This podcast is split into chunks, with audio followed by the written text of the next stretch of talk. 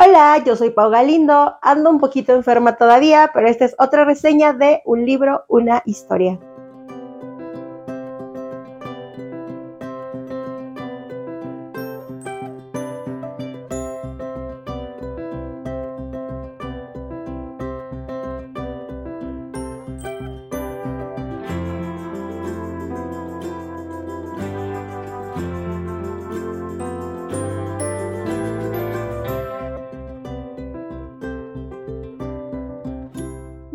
A una reseña más. El día de hoy probablemente me escuchen chistosa porque ando en combinación Paulina Rubio, Gallo Claudio, porque me estoy apenas aliviando de un montón de días que pasé enferma. Ya con esta voy para tres semanas, casi cuatro, y nada más no me he logrado aliviar. Y aparte estamos intentando estrenar un tipo de micrófono a ver si funciona para no tener que estar gritando y despertando a toda la colonia.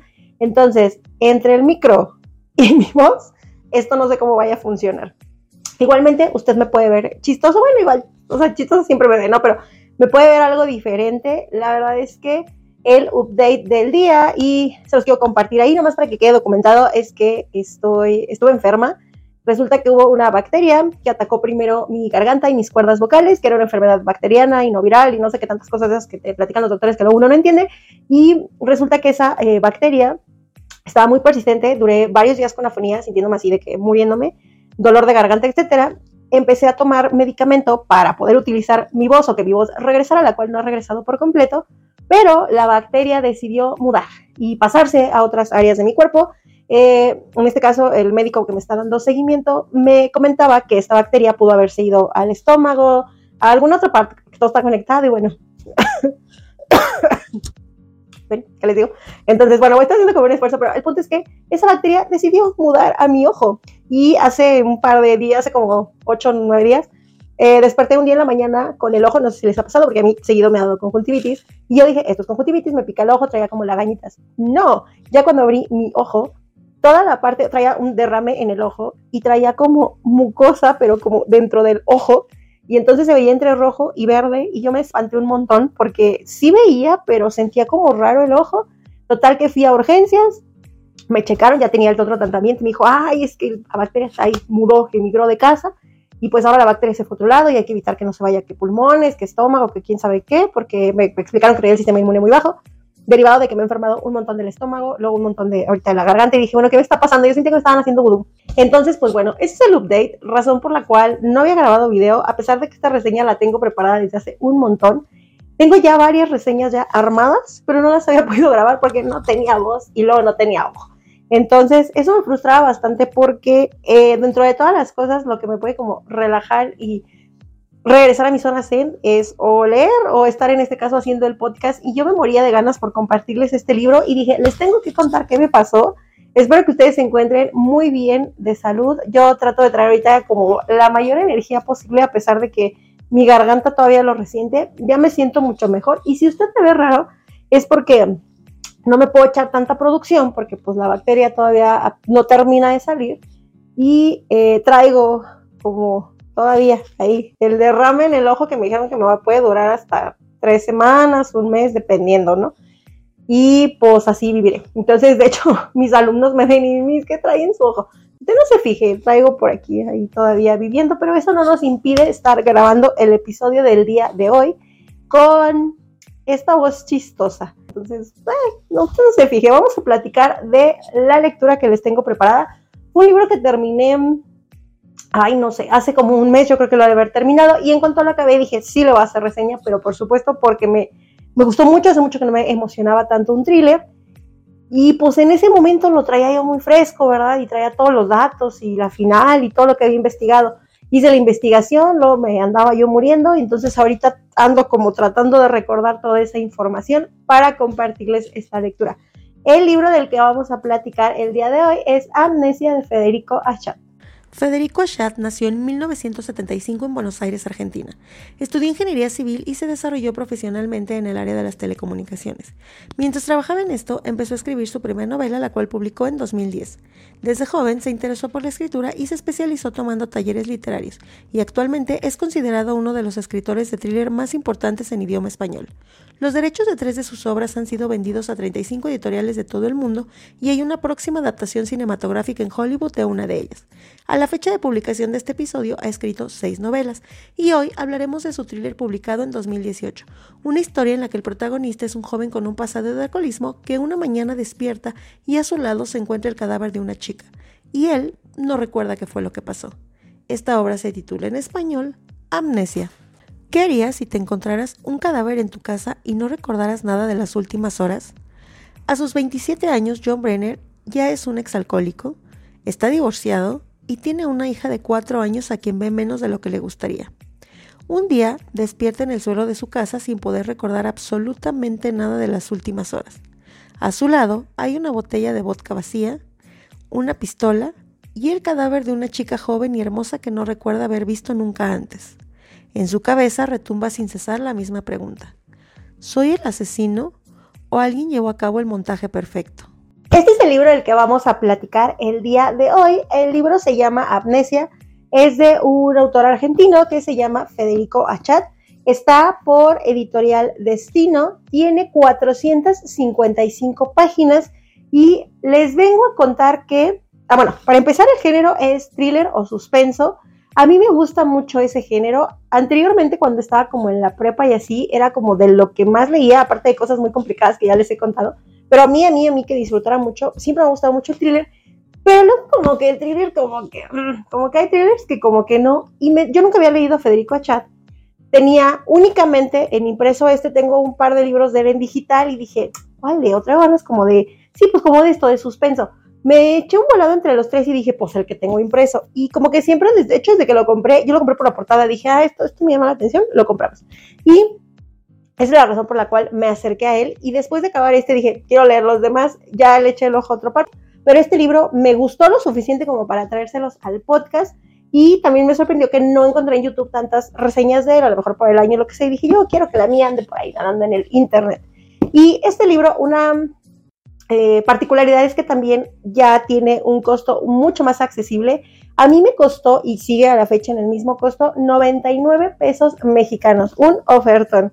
También eh, no lo encontré, lo que sí, no lo encontré en su edición digital, no lo encontré para Kindle, no lo encontré por ahí en páginas oficiales digitales, pero pues bueno, ahí sí se echan un clavado más grande a internet tipo si lo encuentran pero pues está muy barato, la verdad, usted lo puede ir a comprar en físico, así lo encuentra por ahí en internet en varias tiendas y páginas en el mismo costo. Y en cuanto al audiolibro, sí está en muchas páginas y muchas plataformas, por ejemplo como Audioteca, etcétera, ahí lo pueden encontrar. Su calificación en Goodreads es de 3.68, yo le puse un 3, ya sabe, la situación de que los finales normalmente no me terminan de convencer. Eso fue el caso con esto. Ya al final hay un giro que pasa que dices, ah, y sí, la verdad es que es un thriller y es un suspenso muy bien llevado. Ahorita les voy a platicar toda la línea de la historia hasta lo posible sin darles ningún spoiler. Probablemente sí haga una sección con spoilers al final, pero ahorita vemos, dependiendo de cuánto tiempo nos lleva esto. Y ya cuando llega al final, final, ya todo es así como hiper rápido y, en mi opinión, hiper conveniente de que llega un punto en el que ya dices, ay, por favor, esto que ya había pasado, no, no me salgan con que del personaje, con que el hecho, con que, no sé, eso no me gustó tanto, pero igual yo estaba bien picada leyendo porque quería saber a dónde iba a parar y porque el misterio del que se trata, yo quería que me dijeran quién demonios había sido y por qué y qué situación había pasado. Entonces, este fue un libro, dentro de muchos, como ya ahora lo hago, que empiezo a tomar notas desde un inicio este es Juan y tiene tantos años y tiene tres hijos y no sé qué. Así lo hago ya con muchas de las lecturas que quiero reseñar para el podcast, pero se me olvidan. Y en este caso fue muy interesante porque, como es un thriller y obviamente te va dando los datos ahí como aventaditos para que te llame la atención y tú lo quieras leer, cuando yo lo estaba haciendo, yo decía, ah, ok, fulanito, ok, no, no me han dado todo esto. Y apuntaba así como cosas. Y tenía que estar yendo y regresando, y yendo y regresando para ir completando. Eso me pasó también con otro libro, como el de El misterio de la familia Waldaib, del cual ya tenía una reseña en el podcast, que es otro de los thrillers que leí el año pasado que me gustó muchísimo, de una autora de Monterrey, que de verdad es un muy, muy, muy buen thriller también con otro misterio, asesinato y todas esas cosas. Bueno, eso me pasó también con esto, con Amnesia, porque yo tenía que ir completando toda la información y todos los datos y todo el misterio y demás. Entonces, eso se me hizo como muy bien llevado, el desenlace un poquito apresurado y unos datos demasiado convenientes, demasiado y que, que se tenían que ser así para que se resolviera esta situación. Entonces, eso fue lo que me hizo que le pusiera tres, porque también en muchos pedacitos, ya cuando terminé toda la lectura global, algunas cositas se me hicieron innecesarias, que dije, ¿por qué me platicaron tanto de esta persona si no va a figurar más allá? O sea, nomás otro personaje y otra historia. Y yo de todos iba tomando notas y al final le decía, pues es que los importantes fueron estos y estos me salieron sobrando. Y a lo mejor yo entiendo que es parte del relleno, pero eso, 455 páginas, no sé. Entonces todo eso hizo que al final mi calificación fuera un 3, pero es un muy buen thriller, les va a entretener, les va a gustar muchísimo. Y ahora vamos a platicar de la línea de la historia. Algo que me faltó mencionarles es que eh, la edad para la que yo lo recomendaría sería unos 17 o 18 años en adelante por todos los sucesos que pasan, porque hay ahí un desvivimiento involucrado y todas esas cosas, pues sí, creo yo que además, eh, como es una historia contada por un adulto y por todo lo que este adulto vive, sí siento que está mejor entenderlo como de esa en adelante y pues no nos tenemos que meter en explicar a que siento yo que cuando hay un libro que toma, toca temas más o menos complicados, que tienen que ver con pues este tipo de cosas, con muertes, con, con relaciones sexuales, etcétera, pues son cosas que les tenemos que dar la orientación adecuada si el público que lo está leyendo no es al público para el que está dirigido el libro, en mi opinión. Entonces, en este caso, 17 o 18 años, creo que se puede disfrutar perfectamente, se puede entender y de ahí en adelante. Y tengan por seguro que voy a volver a traer libros de Federico Achat al podcast porque me gustó su estilo y me gustó cómo está llevado el trailer. Luego ya por ahí vi otro par de reseñas de otros libros que dije, ok, quiero este, quiero este, quiero este. Nosotros iniciamos el libro conociendo a nuestro protagonista y a nuestro narrador desde el los ojos de quien vamos a ver toda la historia, que se llama Johnny Brenner o Jonathan Brenner. A lo largo de los primeros capítulos vamos descubriendo cuáles son los datos de este ser humano, lo vamos conociendo y bueno, vamos armando toda la historia familiar, de su infancia, de su trabajo, etcétera, a lo largo de toda la lectura, pero nos dan datos relevantes como al inicio. Él tiene 27, 28 años más o menos, él está divorciado, de una ex esposa que se llama Trisha, tiene una nena que se llama Jenny, que tiene como cuatro o cinco años, y actualmente al inicio del libro, casi cuando va empezando, tiene una novia, que por ahí no nos la mencionan. Otro personaje que va a figurar por ahí es su hermano, que es como cinco o seis años más grande que él, se llama Mark. Mark eh, está casado y trabaja o tiene una empresa junto con sus socios que se llama Meditech, que es un laboratorio eh, de estas como farmacéuticas. Además, eh, cuando inicia la historia, nosotros empezamos a leerlo desde que el protagonista abre como el ojo de lo que nosotros primeramente entendemos que es como una resaca, por eh, como si se hubiera ido de fiesta. Dice que le duele la cabeza, que se siente mal. Dentro de esa primera parte, nosotros vamos a descubrir que él tiene o tuvo más bien en su pasado problemas con el alcohol. Que ojo, tiene 27, 28 años, entonces descubrimos que desde como muy joven era como bien adepto como a la party, a beber, y él está acostumbrado a que le den ese tipo de resacas y dolores de cabeza de me quiero morir, pero en esta ocasión cuando va empezando nuestra lectura, nuestro protagonista nos dice que es diferente. Que se siente así como si lo hubiera molido un tren, como cuando todo el mundo despierta de la peda que sientes que te quieres morir y que juras que en tu vida vas a volver a tomar. Bueno, así se siente él, pero como que en una rayita más arriba y y no sabe qué es lo que está pasando. Toda la primicia de la historia se encuentra en la sinopsis, porque es lo que nos atrapa y es de lo que les voy a platicar ahorita, de ese hecho de cuando él está despertando de la pena. Para que no me digan así de, eh, ese spoiler me arrastra la lectura. No. Resulta que, ay, me escuché bien raro, me escuché así como cuervo así, eh, eh, no se me escucha, pero bueno, no me haga caso. Entonces, resulta que él despierta de la peda y eh, aparte de que se siente peor que otros días, porque se siente mareado, cabeza, que ya les conté, voltea y ve a su lado a una morra eh, desvivida y dice, ok, ¿qué está pasando aquí? Que es una morra que, si no me equivoco, sí es rubia. Sí, creo que sí es rubia.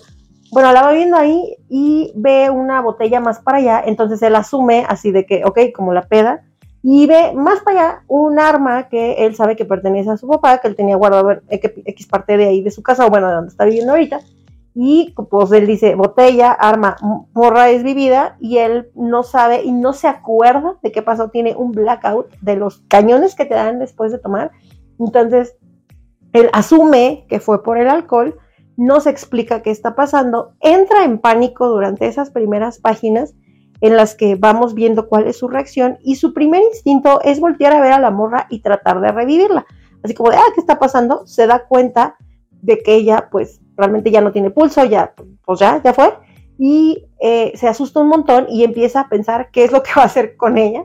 Pero como ella ha tenido antecedentes con la bebida, y eso vamos a ver que es un issue durante la lectura y nos van a explicar por qué, su otro primer instinto es deshacerse, o sea, ver cómo del arma, quitarla y deshacerse de la botella para que quien llegase ahí a su casa no se dé cuenta que él había tomado o que a lo mejor cometió una tontería por haber tomado.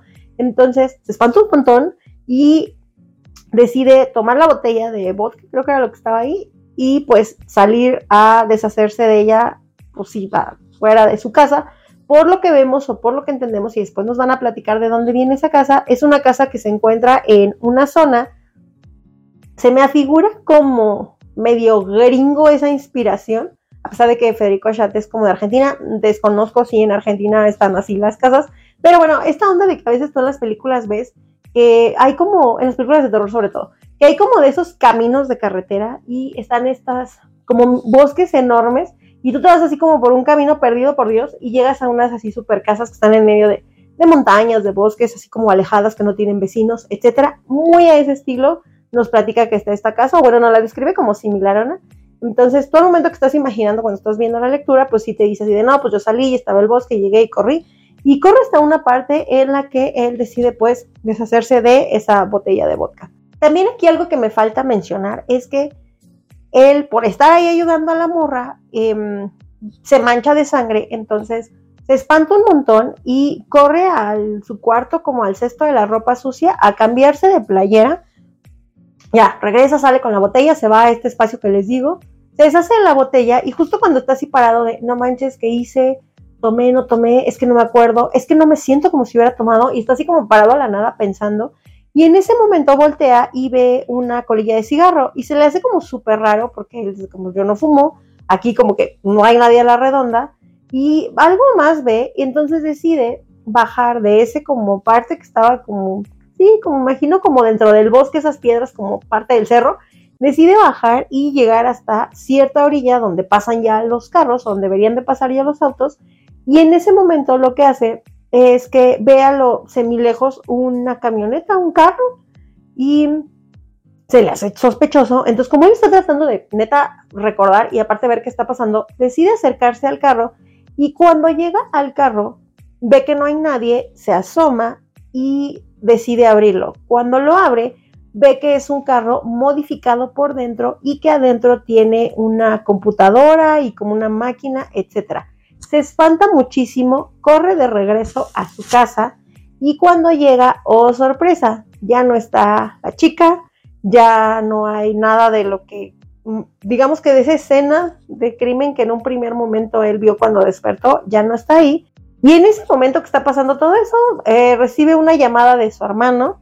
Él está súper asustado y le dice, ay, fíjate qué pasó, le explica todo. Y el hermano eh, está hablando con él y el hermano le dice así como, volviste a tomar o no sé qué, y él, no, no tomé, o sea, te juro que siento que no tomé, pero es que pasó esto, pero es que ahorita ya no hay nada, pero yo bajé y vi un carro y ya no está, etcétera. Entonces el hermano le dice así de, a ver, calma, respira, cuenta hasta 1500, ahí voy para allá, ahorita llego a la casa. Y él en eso está pensando, ¿qué hacer? En eso que está pensando, regresa al cesto de ropa donde él dice, ah, tengo la prueba, yo me quité la playera que manché y ya no hay nada de verdad ya no hay un rastro de que haya estado alguien ahí en su casa ah, cuando él despertó.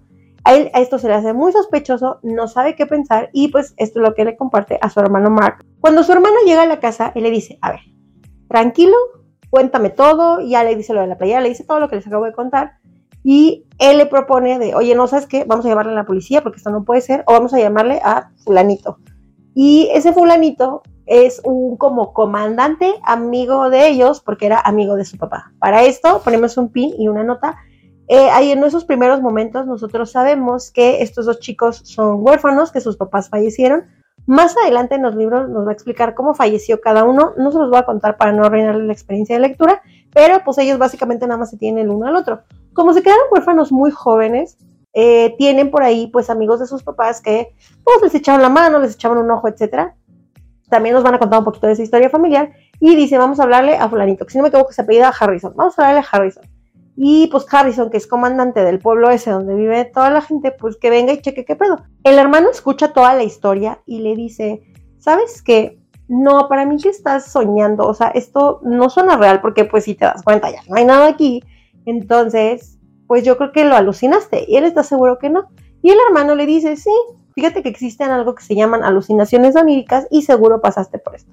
Aquí hacemos un paréntesis y pues resulta que una alucinación onírica es pues eso, es una alucinación que normalmente es de un tipo visual, que se siente muy real y que suele suceder en eh, como periodos de somnolencia o periodos como tal de sueño, que tú sientes que soñaste algo, que ese algo es muy vivido, pero en realidad no pasó, o que te estás quedando dormido y que sientes que estás viendo algo, pero ese algo en realidad no está ahí, sino que es un producto, algo que te está jugando tu imagen, tu imagen, tu mente, que estés viendo una imagen, pero en realidad esa imagen no está ahí y el sueño o el cansancio, etcétera, están produciendo eso que se ve muy vivido.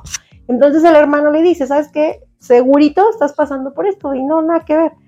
Este no le cree y de hecho en ese momento se pone a pensar así de, a ver, no, no, no, no me estás creyendo, esto no está funcionando.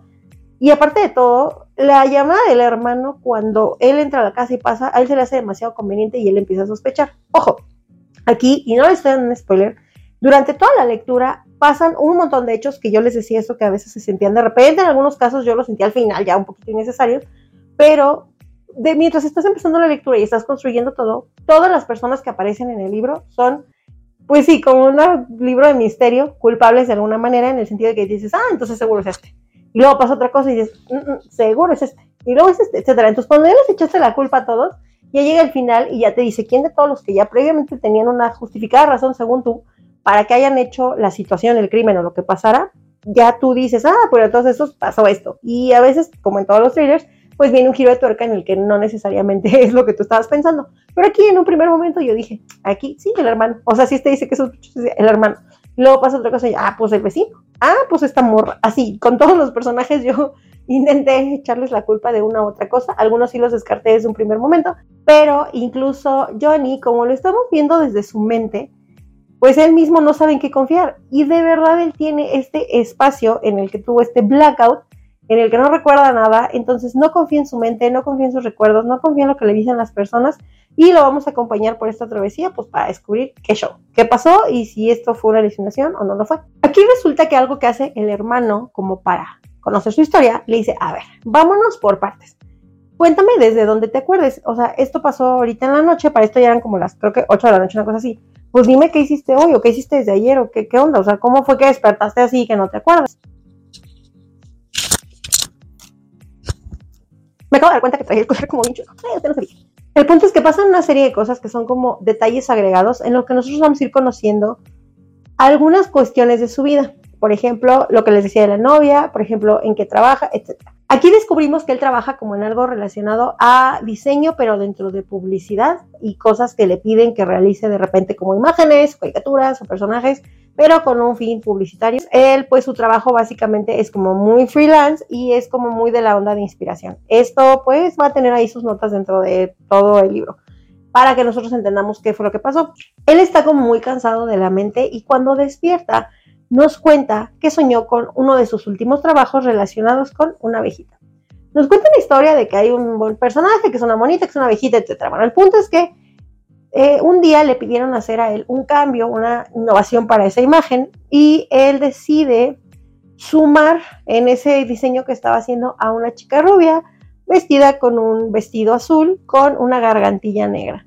Entonces, cuando se le viene a la mente la imagen de esa chica, él se acuerda de la monita que él dibujó para el diseño de publicidad y hace un match con las características físicas que tenía la mona que estaba desvivida en la sala de su casa. Entonces dice así de one moment, ¿qué es esto? ¿Qué está pasando? Y ahí nosotros empezamos a agregar un cúmulo de detalles para descubrir así de, ok, como por qué está alucinando esta morra, qué pasó. Y a partir de aquí va a haber varias líneas dentro de la historia de las cuales nosotros vamos a poder entender circunstancias y sacar hilos. No les voy a contar todo porque evidentemente sería un spoiler y pues eso es lo que hace interesante leer un thriller, pero les voy a contar algunos detalles. Por ejemplo, está la línea de la historia en la que él eh, tiene una relación con su ex esposa, con el ahora esposo de su ex esposa y con su niña. Cuando pasa toda esta situación, la ex esposa le marca y le dice, oye, tú quedaste venir por Jenny, como siempre eres un incumplido, quién sabe qué. Y él le dice, no, o sea, yo no quería de ir por ella. Sí, yo hablé contigo por teléfono y tú casi que ibas a venir hoy. Y pues no llegaste y la niña se puso bien triste y no sé qué. Entonces él se siente como súper mal porque pues incumplió el compromiso que tenía con su hija, pero él no se acuerda ni siquiera de haber hecho esa llamada. Entonces se saca súper de donde dice, o sea, ¿cómo, ¿cómo se me pudo haber olvidado si para él su hija pues es súper importante? Y a lo largo de la historia nos van a dar un poco más de detalles de cómo fue que llegó a tener una hija con ella, qué pasó, porque se divorciaron.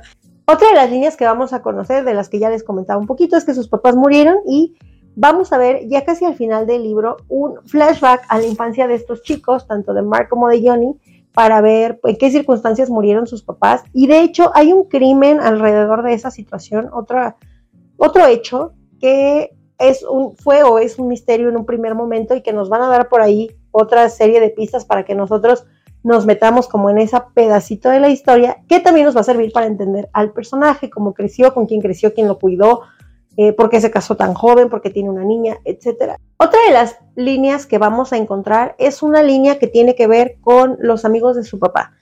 Aquí pasa que yo les contaba que este Harrison, que es el, como el comandante, el oficial del pueblo, etcétera, él eh, va y lo visita justo enseguida, casi después de que se va su hermano, creo que al día siguiente o algo por el estilo. Él decide al final no comentarle nada, él le comenta que anda patrullando la zona, todo es muy normal. Vemos qué tipo de relación tiene con él y cómo él, pues, perdón si se yo ruido con el micro, y cómo él pues ha establecido como una relación como muy fraterna, como muy cercana, y por qué. Y ya casi al final del libro nos van a contar cómo eh, los amigos de su papá, quiénes eran, qué pasó, qué pasó con las muertes de su papá y cómo, qué, hicieron sus amigos alrededor de ese hecho. Y este amigo que llega y lo visita a Harrison le dice, oye, no sé si te acuerdas que Bob eh, tiene, que también es amigo de tu papá, tenía una hija que se llamaba Maggie, pues ustedes anduvieron saliendo un tiempo. Y ahí tomamos un mini flashback a unos años de él cuando estaba un poquito más joven, que conoció a Maggie y le comenta que Maggie ahora anda en la ciudad. Esto va a ser relevante porque ahora Maggie, que justo va llegando en este momento en el que él está pasando toda esta serie de eventos desafortunados, y Ross, que sí vemos que es un amigo como mucho más cercano de él, se van a unir a Johnny para, eh, él en confianza le dice, ¿saben qué? Está pasando esto dentro de unas partes del libro, y la verdad es que no sé qué hacer, no sé qué está pasando. Estos son los hechos que llevamos hasta el momento. Ayuda. Se unen a esta investigación con sus reservas y cada uno a su manera y vamos a ir viendo qué relación tienen ellos con este hecho, qué relación tienen ellos con la familia, por qué Maggie estaba en otro lado, por qué Maggie llegó a la ciudad, qué pasa con Ross y con su hermano y con todas estas situaciones. En realidad él no sabe en quién confiar y como les digo, todos en un primer momento pueden parecer sospechosos. Y luego van saliendo una serie de hechos que dices, bueno, esto ya no sé para dónde. Yo tomaba y tomaba y tomaba notas. Y como es un thriller, si les doy los detalles, pues les voy a arruinar la experiencia porque lo cool es que ustedes se hagan también esas telarañas en su cabeza y que no sepan a quién echarle la culpa. Pero lo que uno quiere saber al final es qué le pasó a la morra y por qué estaba ahí y luego ya no estaba. Entonces, pues nos toca a nosotros intentar ver desde la perspectiva de Johnny cómo se va a resolver esto. Y al final sí tiene una resolución que pues no es la que esperas en un primer momento, pero para nada, pero para absolutamente nada. Yo medio lo veía venir, pero ya cuando me dan un, detalle que dije, ay, no, ¿por qué hacen eso? Entonces, pues, aquí nosotros vamos a ver a lo largo del libro que Johnny va a tener muchos episodios en los que, derivado de todo esto que le está pasando y de todo el estrés que está viviendo, porque pues no sabe si es culpable de un crimen, empieza a tener una serie de sueños que él ya no sabe si son alucinaciones o premoniciones o qué son, que lo empiezan a guiar por las decisiones que va tomando de lo que va a hacer. Ahí empieza, por ejemplo, un día sueña que algo está enterrado en X lugar y va y lo busca, por ejemplo. Y cosas así que él no sabe realmente qué confundir, así de si es porque lo quiere recordar o es porque el neta lo está alucinando. Entonces nosotros podemos ver que el libro pues se llama Amnesia. El personaje tuvo esta pérdida de la memoria que lo está llevando a tener todo este conflicto. Y esto está relacionado con una situación que pasa dentro del libro que es como muy relevante, que no se explica cómo funciona la amnesia o cómo puede funcionar muy a grandes rasgos. Algo que estuve por ahí investigando es cómo es que estos periodos se daban, cómo es que esto funcionaba. Porque yo sé que a todos nos ha pasado que a la edad en la que nos encontramos ahorita no podemos recordar exactamente todos los hechos que nos han pasado en nuestra vida. creo que empiezas como a almacenar nuevos recuerdos y pues vas olvidándote de algunas cosas que luego de repente por algún flashback dices, ay, no manches, sí, esto me pasó, o sí, yo hacía esto, o sí, esta persona, pero que si no lo tienes como en tus registros, pues olvidarlo por completo. Se me vino muy a la onda la película como de, intensamente una de mis películas favoritas animadas, en las que de una forma que a mí se me hizo muy inteligente, les explicaba a los niños cómo funcionaba esta onda de la memoria. No sé si se acuerdan que está dentro de la memoria, de Riley un panel con un chorro de bolitas de colores y cada bolita representaba un tipo de recuerdo, ¿no? Dependiendo de la emoción que había generado, etc. Entonces, cuando estaban viendo que se quedaba ahí, que hacían espacio para que ya nuevas memorias, era así como de que existían hasta los memes, así como que, ah, la tabla del 8, esa, la canción de no sé qué, se queda.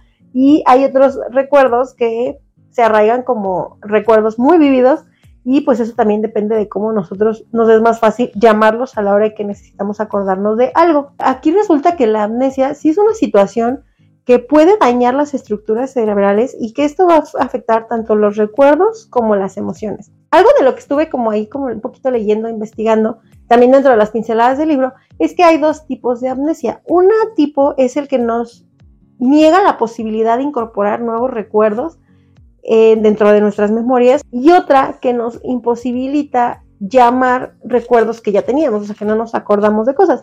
Una persona que tiene amnesia normalmente puede recordar quién es o qué hace, etcétera, pero le va a ser muy difícil o acordarse de cosas de su pasado o al momento de estar viviendo el día a día, incorporar y guardar como memorias a largo plazo cosas que le estén pasando, nuevos hechos, nuevos acontecimientos, nuevos datos, etcétera. Por lo tanto, y de forma muy general y con toda la ignorancia que puede caracterizar, que lo poco, muy poquito que yo pueda saber del tema, es que una persona con amnesia, pues normalmente sí se va a sentir muy confundida o muy desorientada y también va a incorporar a veces recuerdos falsos dentro de sus narraciones, etcétera. Puede estar seguro de que algo pasó, pero en realidad no sabe si eso sí pasó o no pasó. Entonces, esto genera una doble confusión y bueno, todo se vuelve ahí como una telaraña. Esto lo remarco porque nuestro personaje está pasando por este periodo de amnesia, entonces realmente incluso nosotros vamos a empezar a dudar de si lo que nos está diciendo es, no es, fue, no fue, etcétera, y pues ya nos tocará a nosotros tomar esas decisiones al final. Igualmente algo que se me hizo muy interesante es que toman esta situación en la que el personaje tenía problemas con la bebida en su pasado, problemas que por lo que vemos eran muy muy graves y que ya se había metido unas resacas súper cañonas, porque no sé si les ha pasado, espero que no, pero que a veces cuando tienes una situación de fiesta, te levantas y llega un punto en el que estás en la peda y a partir de cierto momento ya no te acuerdas qué onda con tu vida, ni quién eres, etcétera.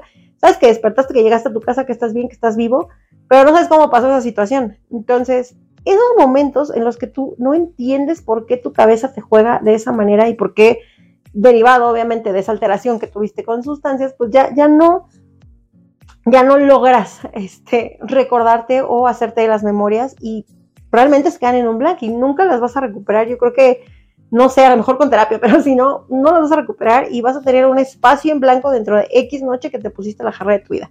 Entonces, no se los aconsejo, si les paso, es muy traumante.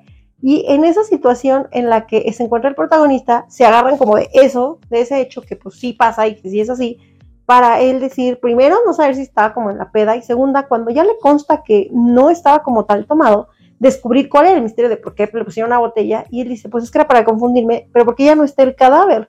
Entonces nosotros lo vamos a acompañar dentro de esa construcción de esas memorias que él está tratando de incorporar, que nunca va a recuperar, para nosotros descubrir por qué exactamente era la chica que estaba al lado de él, se parece a la chica que él estaba dibujando, qué relación tiene, de dónde salió, en qué momento perdió la memoria, qué fue lo que pasó, por qué le consta que no estaba tomado, entonces, ¿por qué se olvidó de, esos hechos? ¿Qué situación hay? Y a partir de ahí también, de esas veces que tienes el, ah, mira, esto pasó en mi infancia, nosotros tenemos esos flashes en los que él se acuerda, pues, de su papá, de su mamá, de su hermano, cuando era chavito, etcétera, y todo eso nos construye la historia de Johnny y el porqué del misterio, pues, de la chica que estaba al lado de él y que él no sabe de dónde salió. Digamos que también parte de todo lo interesante es todo lo que pasa en el medio y todos los hechos y cómo se va construyendo para llegar a esa situación. Entonces yo los invito a que lean el libro de Amnesia de Federico Achat. Me gustó muchísimo este thriller. Yo los invito a que en los comentarios me digan cuál es su libro favorito del autor o a que me pongan así de yo te recomiendo que tu siguiente lectura de Federico Achat sea este, por favor, lee este. Y si me emociona mucho, pues también se los voy a traer de reseña al podcast. Antes de platicarles más detalles, spoilers o lo que sea, yo los invito a que sigan el podcast en todas sus redes sociales, un libro, una historia o arroba podcast de libros. Y a mí me pueden seguir como Pao Galindo o arroba soy guion bajo Pao Galindo. Ahora sí, si ustedes ya llegaron hasta aquí y ya no quieren saber absolutamente nada y dicen, ya con lo que me contaste de que la morra y demás, yo me voy a aventar a leer Amnesia Federico Chat, váyase usted por el libro y los vemos en los comentarios. Y ahora, a partir de este momento, viene un mega warning de spoiler porque les voy a contar algunos datos que les pueden arruinar el final de la historia, que pues quizás necesito sacar de mi sistema. si ya no quieren seguir escuchando, yo los invito a que regresen o que busquen otro video dentro del canal para ver si encuentran su próxima lectura y ya, ta, y la música y todo lo que tiene que pasar. Ahora sí, spoilers en 3, 2, 1. Algo que no me gusta tanto, que es un hecho que revelan casi al principio del libro, es que su hermano, como les digo, trabaja en Meditech. Resulta que él llega, bueno, cuando, cuando le cuenta así todo lo que le pasó, el hermano le dice que está por vender la empresa, o sea, bueno, deshacerse de su parte, etcétera. Él no sabe por qué, porque es como el sueño del hermano, o sea, de que toda su vida ha trabajado en eso y está como súper metido y no entiende por qué ahora se va a deshacer de esto. También ahí, por ahí vamos a conocer algunas cuestiones sobre la vida familiar de Mark y los problemas matrimoniales que trae, etcétera, y eso pues tiene como alguna relación con la historia. Resulta que un día, después de un montón de investigaciones, su hermano va a, Johnny va a Meditech a visitar al hermano porque llega a una serie de conclusiones y él necesita que le explique algo. Y estando ahí, el hermano le dice que su farmacéutica está trabajando en el desarrollo de una droga que se llama ESH, que es una especie de píldora fármaco que es capaz de borrar la memoria a corto plazo y que han estado haciendo pruebas con una serie de individuos para esta situación. O sea, como que llevan al grupo de control, el grupo de control que toma la pastilla pasa por X preguntas, adoctrinamiento, etcétera. Luego tiene que pasar un hecho que tiene que ver con la cuestión de la etapa del sueño, en la que una vez que ellos ya reaccionan y demás, ellos ya no tienen memoria de lo que acaba de pasar en el cuarto anterior. Entonces, todo esto, ahí es donde nos explican un poquito cómo funciona la onda de la amnesia, todo esto tiene que ver con una serie de hechos que van a pasar dentro de eh, la lectura que nosotros nos van a hacer hilando esos cabos. A mí se me hizo demasiado conveniente que pues el hermano trabajara en una farmacéutica en esta droga y en, en ese momento decir, o sea, ¿cómo? Entonces, por esa razón, este vato no se acuerda de la chava, pero igual no sabemos quién es la chava. Y al final no es tan así, pero sí tiene que ver en lo que está trabajando el hermano. Más adelante, ya hacia el final, sí vamos a ver que esta droga está involucrada, pero no de la forma en la que nosotros estábamos pensando. Y que además hay un montón de cosas y secretos dentro de la familia que nos van a hacer sacar el rompecabezas de cosas que ni siquiera nos imaginábamos. Eso es la parte que creo yo que se vuelve un poquito más interesante. Aquí, otra cosa, yo les dije que era spoiler, el hermano se desvive, porque si no YouTube me baja el video. Y como el hermano se desvive, eh, eso desencadena otra serie de acciones que nos van a hacer conocer datos de lo que está pasando ahí, que igual tipo se ayudan a resolver el misterio, pero lo complican un poco en un primer momento, y que también nos van a hacer entender qué pasa con, como les digo, la familia de estos vatos, y porque este vato se desvió. Entonces, más adelantito, ya hacia el final de la historia, nosotros vamos a ver que Johnny recibe una USB que tiene unos videos y esos videos tienen que ver con la infancia de él y con la muerte de su hermana. Él los ve, eso lo lleva a una siguiente conclusión, esa conclusión lo lleva a un determinado lugar y ahí descubre cosas que él pensó que eran unas, pero al final resultan ser otras y derivado de todo eso que está pasando, es hasta ese momento que vamos a descubrir ya los últimos hilos para saber pues quién era la morra que pues ya les puedo decir que sí existía y que fue ahí un crimen como medio plantado en su casa. Nada más, sin arruinar la experiencia de lectura. Eso del final, ya cuando pasa, resulta que me soltó como muy de que, ay, no me digan que esta persona así. Se me hizo demasiado conveniente, a mí no me gustó, pero tiene que ver con toda la trama de la historia, se me hizo demasiado enredado, yo dije, ¿por qué se tuvo que morir el hermano? Etcétera. Pero em, a pesar de que hay algunos personajes que luego como que mencionan y luego dejan de mencionar, entonces como que yo sentí que salían sobrando, todo tiene una razón de ser para nosotros ir primero confundiendo a Johnny y después aclarando la mente de Johnny. Y van a decir, casi no me dice spoilers, no, pero pues ya les dije que tiene, hay una droga que no les mencioné en un primer momento y creo que eso pues sí, desde que aparece dices, ah, entonces la droga. Y bueno, sí, tiene algo que ver ese medicamento, pero no de la forma en la que les digo que pensamos.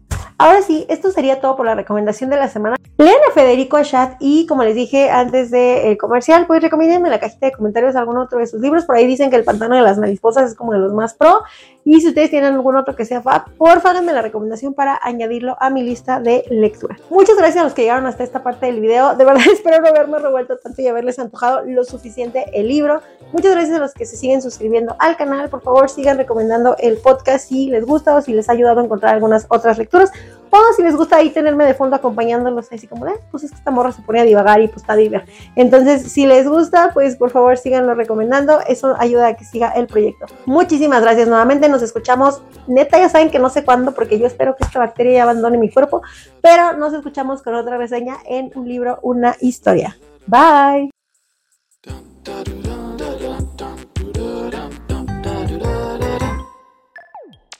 Les vengo enseñando la Sabrina Camp y andado como achacosita porque como que ando malita del estómago. Bueno, no malita, anda como ligeramente extrañida, pienso yo.